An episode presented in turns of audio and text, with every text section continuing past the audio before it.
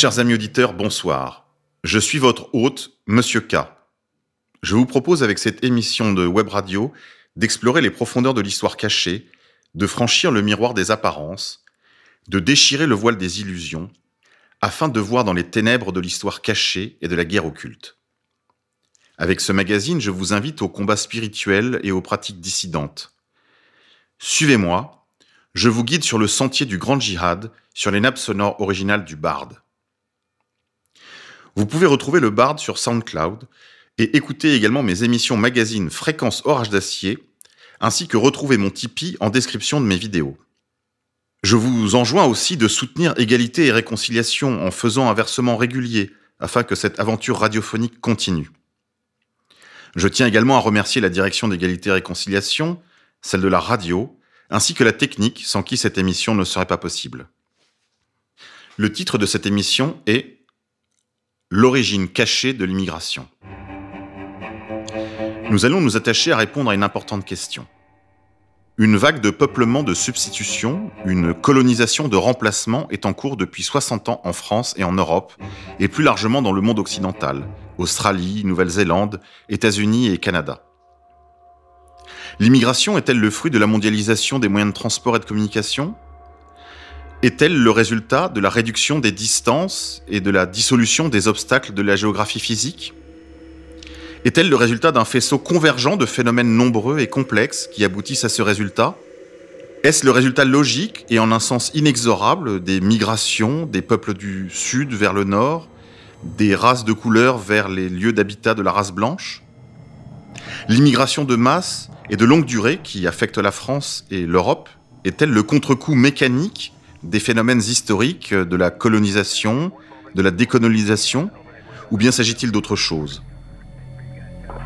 L'immigration est-elle le résultat d'une incroyable somme d'erreurs, d'incompétences, de naïveté, de bons sentiments, combinée avec les circonstances liées à une décolonisation bâclée, au déséquilibre nord-sud, à une crise de confiance du monde blanc, ou bien s'agit-il de plus que cela? En m'appuyant sur les sources mêmes des précurseurs de l'oligarchie euh, européiste et mondialiste qui nous opprime, je vais m'attacher à résoudre cette importante question. En effet, présentement, l'immigration de masse, loin d'être un phénomène naturel, est le fruit d'une politique, une politique délibérée, une politique occulte cependant, construite patiemment sur le modèle de la déconstruction des nations européennes, que l'on appelle par antiphrase la construction européenne. L'architecte de l'Union européenne, son concepteur, est un homme parfaitement inconnu du public, malgré son importance historique considérable et son immense influence. Cet homme, qui est le véritable père de l'Union européenne, et vénéré comme tel dans les cercles européistes, est un inconnu du grand public. Cet homme se nomme le comte Richard Nicolaus Eijiro Koudenov Kalergi. Lorsque l'on dit de Robert Schuman ou de Jean Monnet qu'ils sont les pères fondateurs de l'Europe, c'est inexact. Curieusement, le véritable architecte de la construction européenne, plus exactement de la destruction des nations européennes, est resté largement dans l'ombre et inconnu du public sans que cette étrange réalité ne trouve d'explication satisfaisante. Richard Nicolaus Eijiro, comte Koudenov-Kalergi, est né le 16 novembre 1894 à Tokyo de Heinrich Johann Marie Koudenov-Kalergi, un diplomate austro-hongrois, polyglotte et cosmopolite comme la Vienne d'alors. Il y fut affecté 4 euh, ans au Japon, où il étudia le bouddhisme et épousa une jeune femme euh, issue d'une famille de samouraïs. Heinrich Koudenov-Kalergi a commencé la rédaction d'un essai intitulé L'essence de l'antisémitisme comme un antisémite enragé avant de changer de sentiment à 180 degrés. Sa mère, Mitsuko Aoyama, se convertira au catholicisme et épousera le comte Koudenov-Kalergi contre l'avis de sa famille. Richard Koudenov-Kalergi, leur second enfant, est un déraciné. C'est un métis. Dans son enfance au Japon, on l'appelle Eijiro, le prénom japonais que lui a donné sa mère, rejeté et renié par sa famille, opposé à un mariage interracial jugé contre nature. Les Koudenov-Kalergi sont des cosmopolites de longue date, comme l'étaient beaucoup de familles aristocratiques d'alors. D'origine flamande, belge, grecque, autrichien, tchèque, Euh, ils rejetteront cependant, pour faire bonne mesure, euh, la mère de Richard Koudenov-Kalergi, jugée trop exotique. Koudenov-Kalergi se fera naturaliser français en 1939. Et tous ces éléments nous, nous conduisent à penser que ce déracinement, ce cosmopolitisme générationnel, doublé du rejet de l'amour de ses parents dont il est le fruit, ont été probablement une terrible douleur pour cet être intelligent et sensible. Ce déracinement, qui est un des éléments essentiels de son équation personnelle, de sa personnalité, va conduire Richard Koudenov-Kalergi à des méditations, des réflexions qui le disposeront à être un agent zélé de la désaffiliation généralisée. S'il a été privé d'une identité stable, qui a sûrement généré en lui beaucoup de souffrance, ainsi que chez sa mère, il a dû probablement aussi essuyer les colibés, les moqueries, peut-être même les violences de ses condisciples, dans une époque où le métissage est une monstruosité. Il se vengera donc en faisant de l'identité, de l'homogénéité les cibles de toute son activité politique. La stabilité, l'homogénéité, la transmission ont été ses souffrances. Il les réduira en cendres. Nous verrons comment son agenda personnel, pathologique, serait resté lettre morte s'il n'était entré en résonance avec un agenda millénaire, messianique, de destruction des nations, plan conçu dans les sables du Sinaï et mûri dans les ghettos et les chétels durant des siècles. De son père en Bohème, dans leur château, il reçut une éducation aristocratique. Il obtint un diplôme de philosophie et durant ses années d'études, il épousa l'actrice juive Ida Roland, divorcée, de 13 ans son aînée et une roturière. Kalergi publie son premier livre en 1923, intitulé Pan-Europa, manifeste programmatique du mouvement du même nom qui tiendra son premier congrès à Vienne en 1926 congrès auquel se rendent des personnalités telles que Aristide Briand, Thomas Mann, Albert Einstein ou Sigmund Freud. Aristocrate par ses origines, Richard Koudenov-Kalergi est élitiste quant à ses idées. Il a une conception gnosticisante et élitiste de l'existence et de la politique. Dans un contexte français, on eût dit qu'il était synarchiste. Il a lutté toute sa vie pour éclipser ce que l'école de Francfort a appelé la personnalité autoritaire, fruit de millénaires de vie sédentaire, héroïque, patriarcale, hiérarchique, qui constituent les soubassements du fascisme. Il veut que l'Europe se défasse de ses conceptions nationales, ethniques ou raciales pour les remplacer par une Europe ethniquement hétérogène et inclusive, fondée sur des valeurs communes. En cela, il est véritablement le précurseur de l'idéologie euromondialiste. Nous y reviendrons. Richard Koudenov-Kalergi fut l'initiateur du premier mouvement pour des États-Unis d'Europe, sa pensée fut influencée par Emmanuel Kant, Arthur Schopenhauer, Friedrich Nietzsche ou encore Oswald Spengler. Politiquement, il fut enthousiasmé par les 14 points du président américain Wilson au lendemain de la Première Guerre mondiale et généralement par le pacifisme. En 1921, il se joint à la maçonnerie en adhérant à la loge Humanitas de Vienne. En 1922, il fonde l'Union pan-européenne avec l'archiduc Otto de Habsbourg.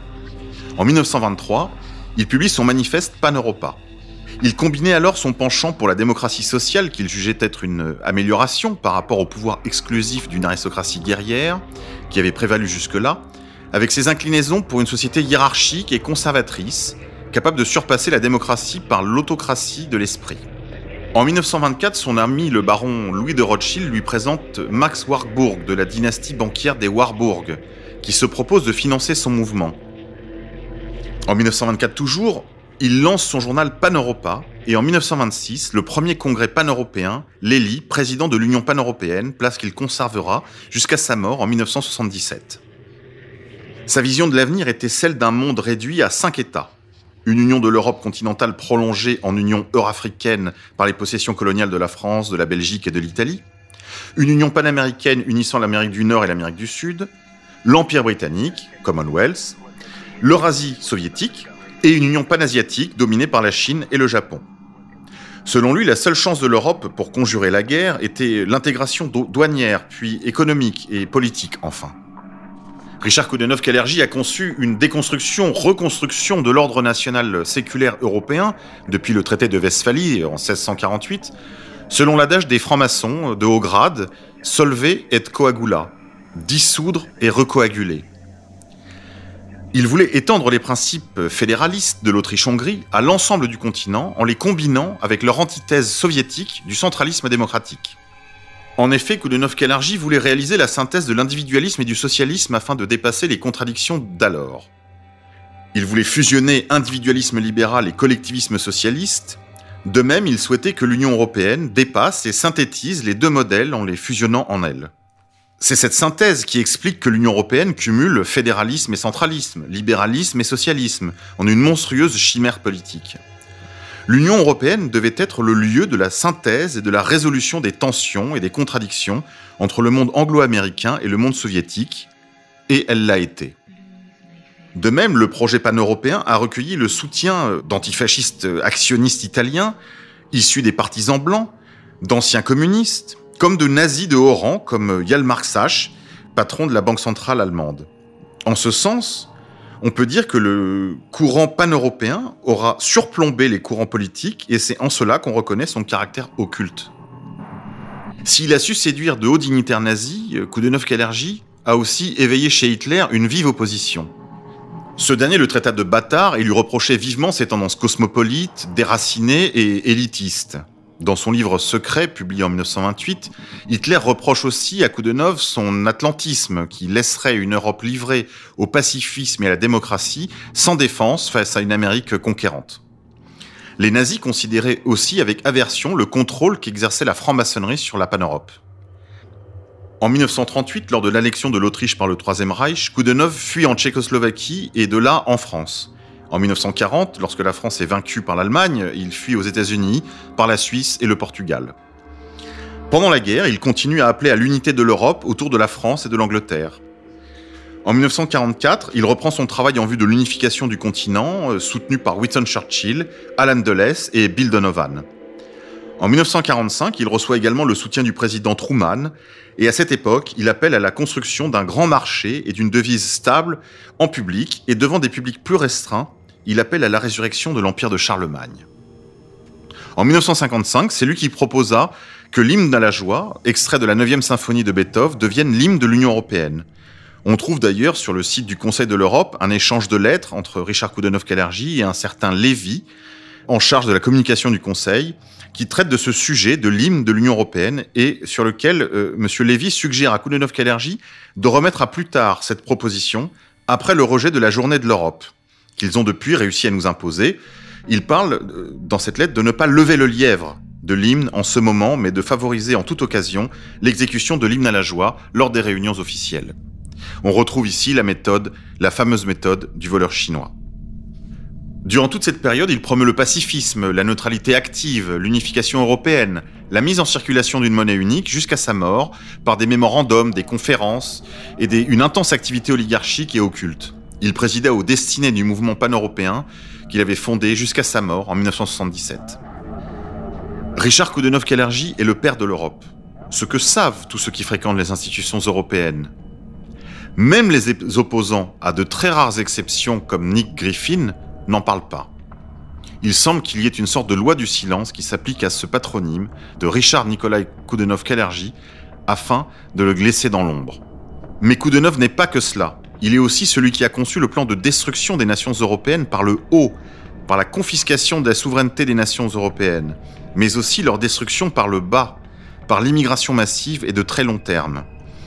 Si l'œuvre au noir de Koudenov-Kalergi est stupéfiante sur son volet institutionnel, attendez de voir celui sur le plan de l'anéantissement démographique. De même que son père a répudié l'antisémitisme habituel et banal dans son milieu, soit sous l'influence de son propre cosmopolitisme, ou parce qu'il a appris descendre d'une famille crypto-juive de tendance sabataïste franquiste, Richard Koudenov-Kalergi lui aussi a épousé la cause de la tribu de lumière, comme la sienne propre. La maçonnerie, c'est le judaïsme à destination des goïms, par ses symboles, son vocabulaire, ses méthodes et ses buts, comme la destruction de l'Église, des nations européennes, mais aussi l'avènement d'un homme nouveau, conforme à l'anthropologie gnostique, kabbalistique, luciférienne, ou encore la reconstruction du troisième temple sur le mont Moria à Jérusalem en vue de la venue du Messie d'Israël. Or, Richard Koudenov a rejoint la maçonnerie dès 1921. Franc-maçon, Richard Koudenov-Kellergy était également membre du Bnei Brit, cette maçonnerie exclusivement réservée aux juifs et qui lui a cependant ouvert ses portes. Cela suppose soit que Richard Koudenov-Kalergi était juif par son père, sa mère étant japonaise, ou alors qu'il jouissait d'un rôle suffisamment important pour que la Kabbale le traite comme l'un des leurs. Oui, la Kabbale le considère comme l'un des leurs. Or, la conspiration cherche à détruire ce que leur livre saint, le Talmud, appelle Édom, la descendance d'Ésaü, c'est-à-dire Rome, entendue comme le complexe politico-religieux des nations chrétiennes et de la religion de notre Seigneur Jésus-Christ. Parmi les nombreux moyens de détruire Édom, Rome, ces nations chrétiennes, le plus décisif restera l'anéantissement démographique. En plus de la paupérisation, de la dette, de la démoralisation, des attaques contre la patrie, contre la famille, contre la santé, cette destruction d'Édom par une invasion incontrôlée et entre guillemets pacifique, ils la nommèrent immigration.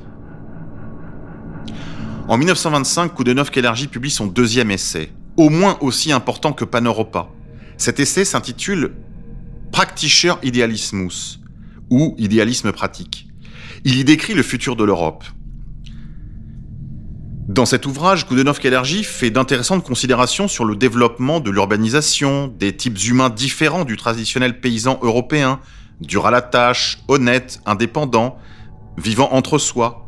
Il aborde longuement la question de l'humanité future, le développement de types humains anthropologiques nouveaux, marqués par l'urbanisation, un renouveau du nomadisme, l'omniprésence de l'argent, les progrès du métissage, qui nous renvoie aux écrits de Guénon dans le règne de la quantité et les signes des temps, ou Le siècle juif de Yuri Sletskin. Après quoi, il écrit, et ce sont ces mots. L'homme du futur sera de sang mêlé. Les races et les classes d'aujourd'hui disparaîtront progressivement suite à l'effacement des espaces, au rétrécissement du temps et à l'éclipse des préjugés. La race eurasienne négroïde, à venir, semblable en apparence à celle de l'ancienne Égypte, remplacera la diversité des peuples par la diversité des individus page 18 de L'idéalisme pratique. Au lieu de détruire la juiverie d'Europe, continue-t-il, l'Europe, contre sa propre volonté, a raffiné et éduqué ce peuple pour en faire la nation guide par ce processus artificiel de sélection. Il n'y a pas à s'étonner que ce peuple échappé de la prison du ghetto s'est muté en une aristocratie de l'esprit de l'Europe. C'est pourquoi, par une grâce providentielle, l'Europe dispose d'une nouvelle noblesse de race par la grâce de l'esprit. Cela s'est produit au moment où l'aristocratie féodale de l'Europe s'est trouvée décimée et grâce aussi à l'émancipation des Juifs. Celui qui a programmé le processus européen serait-il aussi à l'origine d'un plan concerté de destruction de la chair même de l'Europe par une immigration de peuplement et de substitution? Si Koudenov Kalergi a réussi à attirer dans ses filets les plus puissants chefs d'État européens, pourquoi n'aurait-il pas réussi à promouvoir dans les cercles oligarchiques le second versant de son œuvre? Dans son deuxième essai, Kalergi expose que les peuples d'Europe devront se métisser avec les Asiatiques et les Africains, créant un troupeau informe, sans qualité et aisément contrôlable, mais hyper individualisé. Il propose également de compléter ce métissage. On a appris depuis de la bouche d'un président de la République dite française qu'il n'était pas un choix mais une obligation, par la promotion des minorités nationales et du séparatisme. Sur cette masse fragmentée régnera alors une élite composée de la tribu de lumière et de ce qu'il restera de la vieille aristocratie européenne cosmopolite. Il semble bien que, de même que Richard Koudenov-Kalergi a convaincu les élites européennes de son agenda euromondialiste, qu'il leur a aussi communiqué sa foi en une révolution anthropologique et démographique et qu'elle l'a intégrée à son agenda. L'abandon de toute identité proprement européenne et le projet de métissage généralisé semblent bien la base de toutes les politiques communautaires. Un rapport de janvier 2000 de l'ONU intitulé Immigration de remplacement deux points, une solution contre le déclin et le vieillissement de la population prévoit la venue de 159 millions d'étrangers extra-européens avant 2025. Pourquoi et comment une telle précision est-elle possible s'il n'y a pas de plan concerté? La venue de millions de gens de couleur ne peut que sceller la disparition de populations en déclin numérique, certes, mais qui ne sont pas menacées de disparaître autrement que si on les métisse. Le projet multiculturel ne date pas des années 80 comme le répètent sur toutes les ondes les rebellocrates de synthèse de l'assimilationnisme de lumière. Tel un Éric Zemmour, il a été formulé publiquement par un métis d'élite dès les années 20. Tout se passe comme si l'immigration était un phénomène naturel. Le fait qu'elle se produise partout, dans le monde développé, dans tous les pays occidentaux, le laisse penser. Pourtant, si l'on regarde dans le détail, cette immigration de peuplement est le fruit de politiques publiques, en particulier en Europe. Pour s'en convaincre, il suffit de regarder l'autre patrie de Koudenov-Kalergi, le Japon. Là-bas, des politiques anti-migratoires prévalent. Il n'y a pas d'immigrés. Ce n'est donc pas un phénomène naturel. Certains pays ont rompu avec cet agenda de remplacement, l'Australie par exemple. Contrairement à ce que racontent les agents provocateurs pseudo-identitaires infiltrés par le B'nai Brit, de résistance républicaine et de riposte laïque pour les nommer, en niant la réalité de l'œuvre et du plan de destruction des nations européennes par l'architecte de l'union et de l'immigration de peuplement afro-asiatique qui est Koudenov-Kalergi, ce plan a deux versants et il existe bien. Ces écrits ne sont pas descriptifs, mais prescriptifs. Il écrit Empli de préjugés, les métis qui allient souvent l'absence de caractère, l'absence d'inhibition, la faiblesse de volonté, l'inconstance, l'impiété et l'infidélité et sont faciles à dominer. Si Kalergi a eu besoin d'écrire un texte pour exorciser ses démons de déracinés, on ne peut résumer ce texte à un livre descriptif et exutoire. Il est toujours possible que deux personnes s'aiment et se rencontrent, et de là naisse un métissage. Cependant, le métissage devient une arme politique de destruction massive lorsqu'il devient une politique publique continentale. Ce racialisme anti-blanc n'émeut personne et Richard Koudenov-Kalergi dispose en plein Paris d'une place à son nom, comme d'ailleurs à Vienne. On lit plus loin. Le socialisme qui a commencé par l'abolition de la noblesse et par le nivellement de l'humanité culminera dans la production de la noblesse, dans la différenciation de l'humanité entre un peuple métissé et une élite sélectionnée par eugénisme. On voit qu'il garde à son projet un aspect violemment élitiste et gnostique. Certains nous diront Mais non, il n'y a pas de complot, ce sont des phénomènes naturels. Alors, que dire de l'allocution de Valéry Giscard d'Estaing au 10e congrès pan-européen à Vienne, durant lequel il a appelé à l'instauration d'une monnaie européenne unique en 1966 L'immigration n'est pas un phénomène naturel. Elle est elle-même le résultat de causes premières qui sont elles-mêmes manufacturées par l'oligarchie mondialiste, telles que la démoralisation, la destruction de la famille, la désaffiliation nationale, la promotion des minorités sexuelles, les marges selon les logiques du freudo-marxisme culturel, la hausse vertigineuse de la stérilité qui ajoute la grande disparition au grand remplacement. Elle est cependant aussi le fruit d'une volonté des loges et des sociétés secrètes qui ont prolongé les écoles à mystère de l'Antiquité afin de réaliser leurs projets anthropologiques, gnostiques, évolutionnistes et relativistes. En effet, si les écrits de Kounenov-Kalergi sont imprégnés d'utopisme, d'idéalisme jusqu'au titre de ce second essai, Idéalisme pratique, ils sont toujours empreints de l'élitisme gnostique, probablement d'une veine rose-croix au vu des symboles chrétiens, entre guillemets, qui ont la faveur de Kounenov-Kalergi. Il ne s'adresse qu'à une caste ou à une race noble, comme il dit, celle de l'élite supranationale, tribu de lumière ou convers de la maçonnerie, des sociétés pseudo-initiatiques et des organisations acquises à l'agenda antichrétien et antinaturel. Par le biais d'une immigration de peuplement de longue durée, on détruit l'homogénéité européenne, condition de sa puissance et de son identité. Cependant, ce génocide, qui postule cependant l'infériorité des races de couleur et qui vise à dissoudre la race blanche dans un magma sans caractère, se produit selon un schéma progressif et donc, entre guillemets, indolore au plus grand nombre. Malthusianisme, métissage, contrôle des naissances, eugénisme et promotion de toutes les perversions sexuelles sont tout au programme de son idéalisme pratique. Ce cocktail empoisonné est la solution définitive aux problèmes européens, en ce sens qu'il est la solution finale de l'Europe. De même, la veine élitiste qui le pousse à formuler des prescriptions dans le sens d'une démocratie sans le peuple, ce qu'on appelle l'état de droit, c'est-à-dire le pouvoir des élites par les élites pour les élites. Il pousse aussi à une égalité dans les masses indistinctes avec des mots qu'on connaît et qu'on croit être ceux d'Orwell dans 1984. La situation présente semble bien être la réalisation point par point du plan Calergie vieux de 90 ans, si on veut bien arrêter de croire à la naturalité ou à l'incroyable somme d'incompétences qu'il faudrait pour atteindre ces résultats dans l'ensemble du monde occidental. Calergie nous dit encore Les émissaires principaux de la noblesse, du capitalisme, du journalisme, de la littérature, qu'elle soit corrompue ou intègre, sont des juifs. La supériorité de leur esprit les prédispose à devenir l'un des éléments les plus importants de la noblesse de l'avenir. De même qu'il a un penchant rationaliste doublé euh, d'une pente euh, superstitieuse, typique des occultistes, Koudenov est un réactionnaire amoureux des bolcheviks, dont il veut intégrer les pratiques dans sa synthèse audacieuse en vue de créer cette élite cauchemardesque. Il écrit Le bolchevisme marque une étape décisive vers l'instauration de cet ordre aristocratique. Un petit groupe d'aristocrates de l'esprit communiste y régit le pays. Non, décidément, Richard Koudenov-Kalergi ne fait pas de mystère quant à son projet pour éradiquer les Européens ethniques afin d'instaurer sa dictature euromondialiste.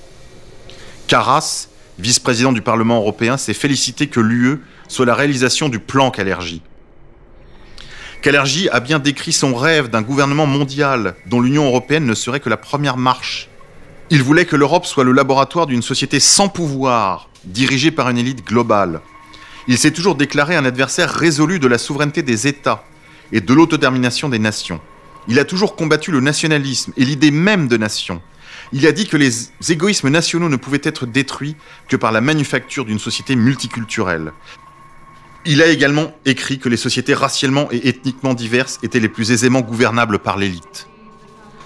Il ajoute qu'une société diverse, multiculturelle, était aisément contrôlable par manque d'une identité commune à laquelle se rallier en cas de crise. Elle est aussi plus facile à manipuler selon l'adage divisé pour mieux régner. L'Union européenne a été réalisée par ruse et par force. Qu'en est-il du versant démographique du plan Calergie À vous de juger. Rappelez-vous cependant ceci que pour que le Messie d'Israël s'incarne et dirige le monde depuis le troisième temple reconstruit sur le mont Moria de Jérusalem, afin de diriger le nouvel ordre mondial si chèrement attendu par Koudenov Kalergi, il faut que Édom, Rome, les nations européennes tombent, que l'Europe soit détruite. L'arme la plus sûre pour détruire les nations européennes reste la bombe démographique. Mort au tyran, abat le nouvel ordre mondial, vive le Christ roi. La nuit, la nuit, parfaite.